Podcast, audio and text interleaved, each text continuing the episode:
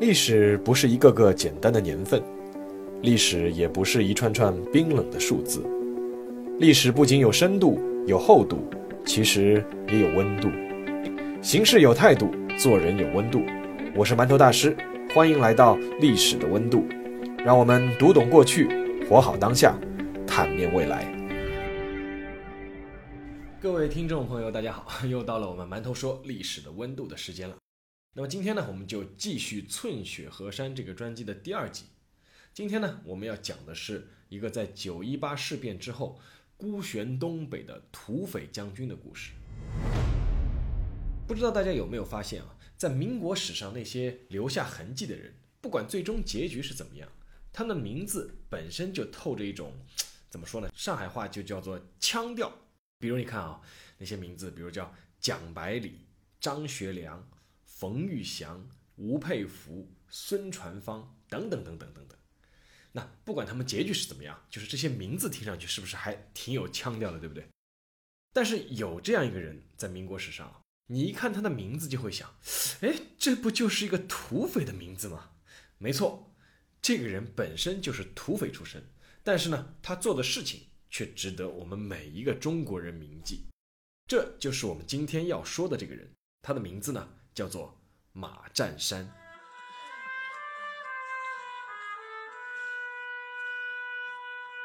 我们的故事呢，从一九三一年的十一月四日说起，地点呢是在东北的黑龙江省的江桥。江桥这个地方呢，准确的说法呢是叫做嫩江哈尔葛木桥。这个桥的长度呢大概是八百米左右，是通向黑龙江省省会齐齐哈尔的必经之路。那么就在这一天的上午呢，这座桥上呢就出现了日本人的军队。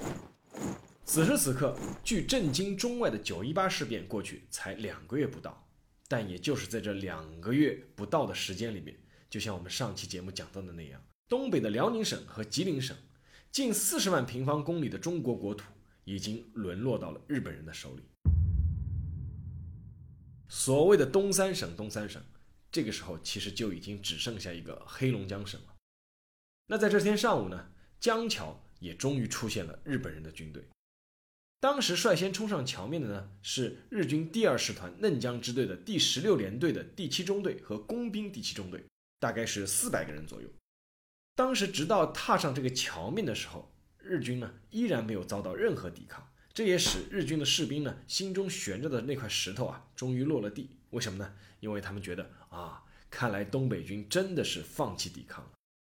所以当时当日军接近到江桥北岸，迎面忽然射来密集的枪弹的时候，他们的内心是崩溃的。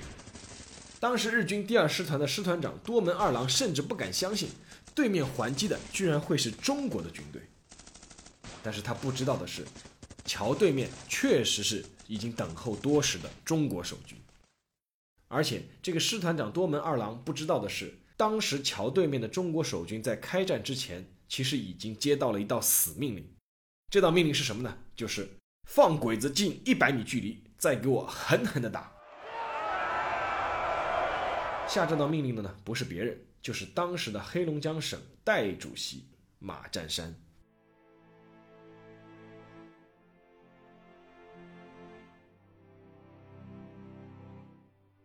马占山，字秀芳，满族，一八八五年生人。现在呢，其实已经无从考证马占山的父母为什么要给他起这个名字。但是从他后来的发展经历来看呢，这个名字还真的挺贴切的。马占山出身贫苦，七八岁的时候呢，就给地主家呢当了一个马官，就是放马的。那从此呢，就和马打上了交道。他就练了一手好骑术。在马占山十八岁那年呢，他放马的时候呢，把一匹马给弄丢了，结果呢就被地主呢送进了官府，又打又关，还赔了一笔钱。结果呢，那匹马后来就自己跑回来了，但是呢，地主就是不退钱。马占山一怒之下就跑到了附近的山上，落草为寇，占山为王，就当起了土匪。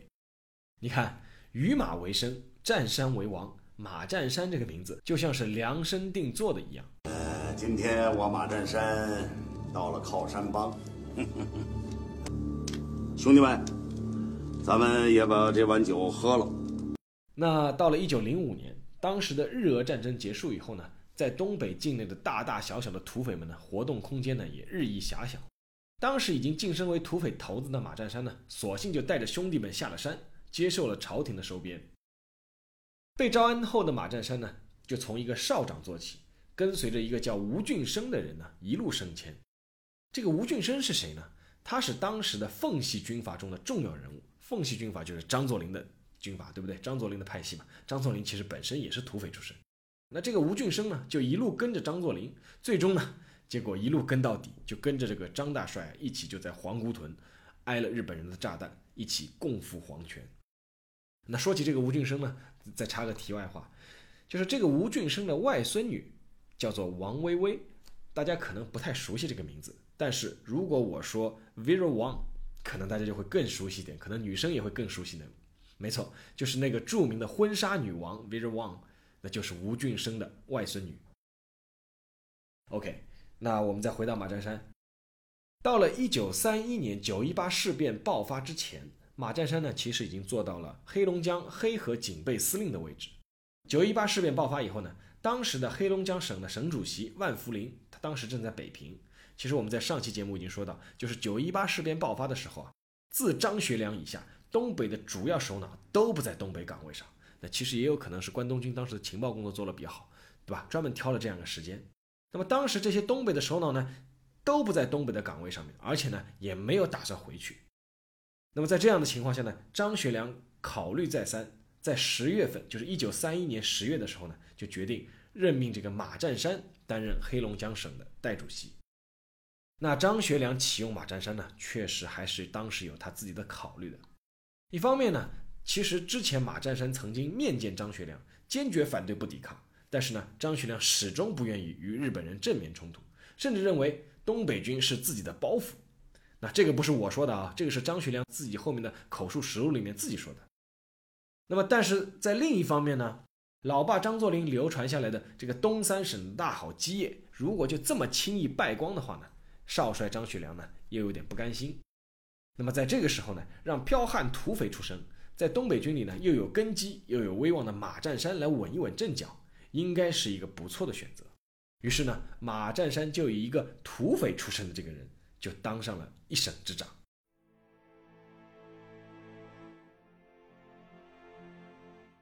在当时那个时代背景下，就是哪怕是东三省以闻所未闻的速度在沦陷，但是从蒋介石到张学良，却一直都在所谓的隐忍。那各方军政大员看到两位大佬的眼色呢，也都是不知所措。只有这个土匪出身的马占山根本就不管那么多。他在齐齐哈尔就任黑龙江省代省长的当天呢，他就当众宣称，说了一句话，什么话呢？就是尔后凡侵入我省者，必誓死一战。你还别说，这个马占山说到做到。一九三一年十一月四日，在江桥打响的这一枪，不仅仅是有指挥、有系统的武装抗日第一枪。如果说要追溯的范围更大一点的话，可能就是可以说是世界反法西斯战争的第一枪。那这个马占山呢，当时一共是集结了两万人左右的部队，在江桥北岸呢设立了三道防线，准备和日本人殊死一搏。那其实啊，在两个月以来，目睹这个自己的家乡不断沦陷，却是被命令不放一枪的这个东北汉子们，也早就憋足了一口气。所谓叫是人人不怕死，叫个个往前冲。那在这场江桥战斗中呢，马占山确实也显露出了他军事指挥的一些天赋，比如说当时那马占山的军队那些机枪和步枪的配合，因为当时马占山部队他只有几门山炮，没有什么重武器，还有就比如说骑兵的包抄和反冲锋等等等等，各种战术呢其实都运用的相当不错。更关键的是，是马占山自己亲临一线，枪林弹雨，坚持不退。但是日本军队毕竟还是太凶悍了。在第一次攻击受挫之后呢，日本就不断的增兵，最后呢，聚集在江桥的这个日本军队啊，达到了三万人，并且呢，还有飞机、大炮以及装甲车来助阵。那在武器和人数方面都明显落在下风的马占山部队呢，从十一月四日打到了十八日，足足坚守了半个月，最终呢，还是因为伤亡过大，被迫撤出了战斗。但是，就是这场十四天、两个星期的战斗。让当时的全中国都知道了马占山这个名字。大家可以想象一下，当时的中国人天天从报纸上看到国土不断沦丧的消息，忽然冒出了一个敢打敢拼的马占山，真的是当时是全国轰动。那在那个时候，国内各地报纸都以大字的标题报道，就是那个马占山打的这个江桥抗战。全国各地的群众呢，自发组织慰问团、后援会，捐钱捐物，支持黑龙江省抗战。曾经还有一位做苦力的苦工，专门跑到捐献处去捐献一块银元，是给这个马将军。他表示呢，自己一个月的工资一共就是两块钱，他愿意捐献一半。还有人呢，专门跑到当时的中国银行，拿出一条金链子，是请银行代为销售，然后把这个销售的钱呢，就捐给马将军。当时上海还有一家卷烟厂。还专门出了一个牌子的香烟，就叫马占山牌香烟。抽马占山牌香烟啊，抽马占山牌香烟就是抗日了啊！兄弟烟草公司最新出品的抗日大英雄马占山牌的香烟啊！来来来来来，哎，你要几包啊？那当时在那个上海、哈尔滨这些地方的青年学生呢，纷纷投笔从戎，就组织叫原马抗日团参加抗日队伍。上海的音乐家协会还专门谱写了一首叫《马家军之歌》，那不是我们后面知道的那个那个田径的马家军啊。当时的著名的教育家、文学家陶行知还特意创作了一首诗，题目叫做《敬赠马占山主席》。那首诗怎么怎么写的？现在还有记录，叫“神武将军天上来，浩然正气系兴衰，手抛日球归长轨，十二金牌招不回。”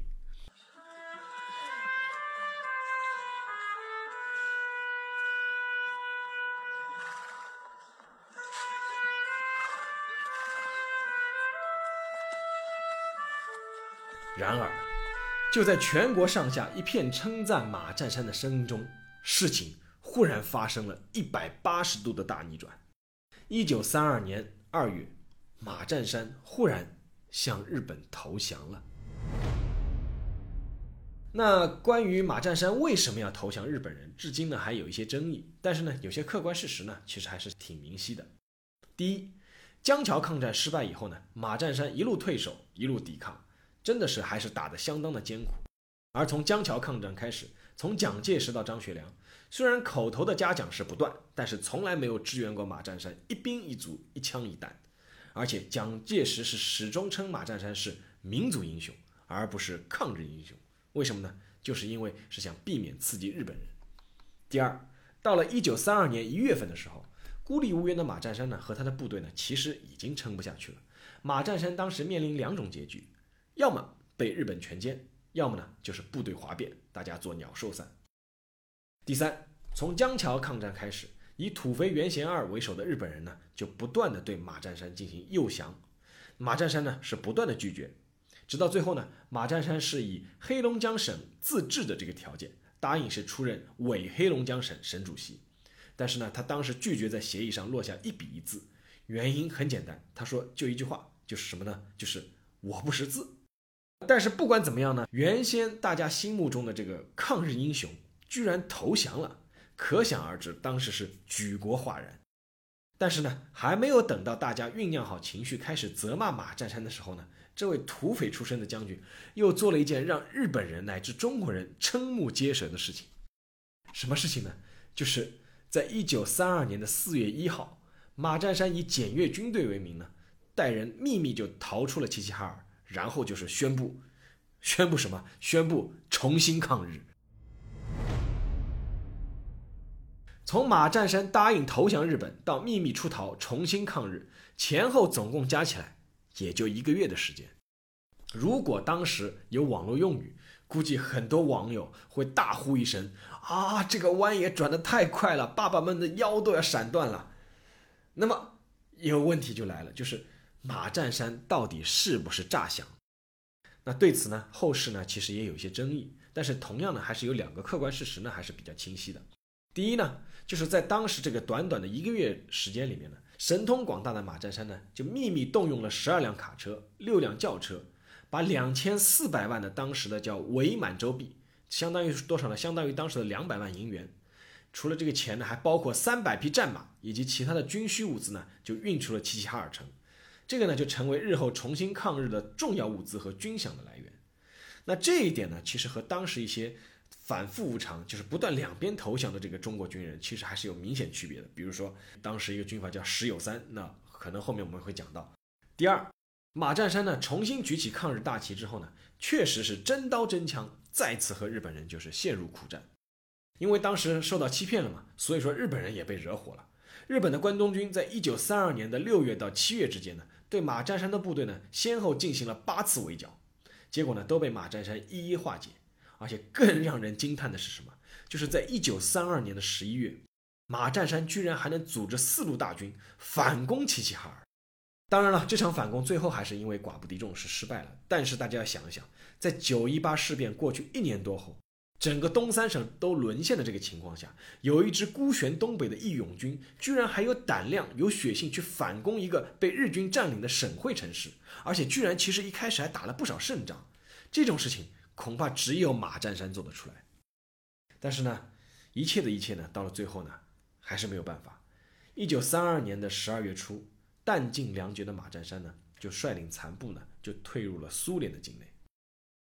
到这里，有一点还是必须要承认的，什么呢？就是从一九三一年九一八事变开始，无论如何，马占山和他的部队实打实在东北扛了一年多的时间。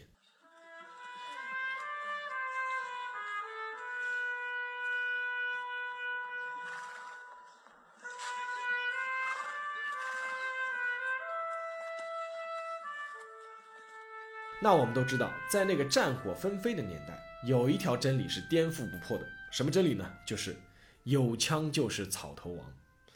但是呢，在诸多实力派的军人当中，最应该明白这个道理的土匪马占山，却没有因此就是要保存自己的实力而选择退避，而是选择把自己的家底都拿出来和日本人全部拼光。那其实，在马占山拼光他的家底之后呢，属于他的时代其实已经就过去了。一九三三年六月，马占山是从苏联绕道欧洲回国，抵达上海。当时呢，他已经四十八岁了，但依旧壮心不已。回国后呢，他就去了庐山，向蒋介石叫请缨抗日。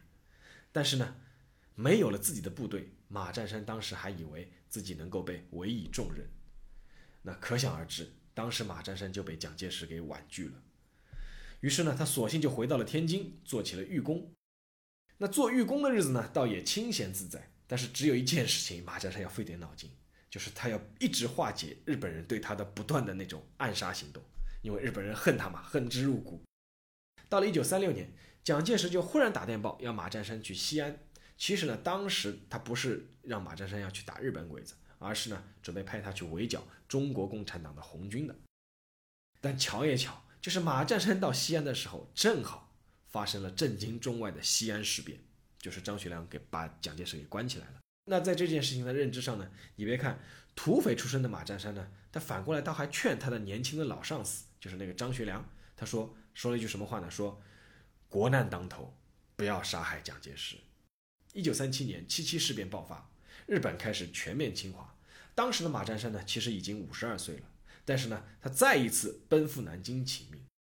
在在那边拖延了一个多月以后呢，蒋介石终于任命马占山是成为一个什么呢？叫东北挺进军司令。但是呢，大家想一想，一九三七年七月七日，以当时的战局，华北、华东都在迅速的沦丧。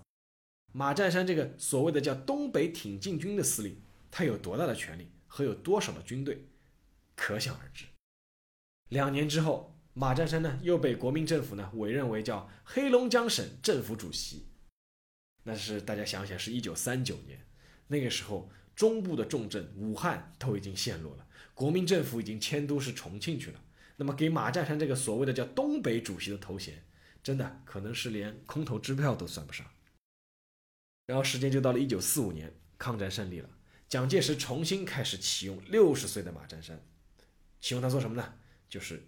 和共产党作战，马占山第一次带兵和共产党的军队作战呢，就是在平水路柴沟堡一带。结果呢，马占山是被打得丢盔卸甲。不久以后呢，他就称病，就避居当时的北平。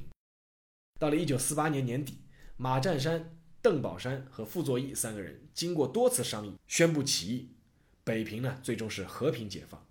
一九五零年十一月二十九日，前半生金戈铁马，后半生壮志未酬的马占山。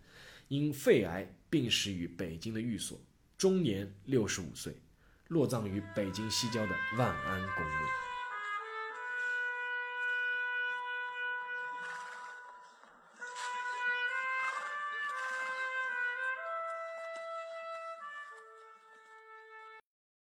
好，那么下面又到了馒头说的时间，我们来一起聊聊看法吧。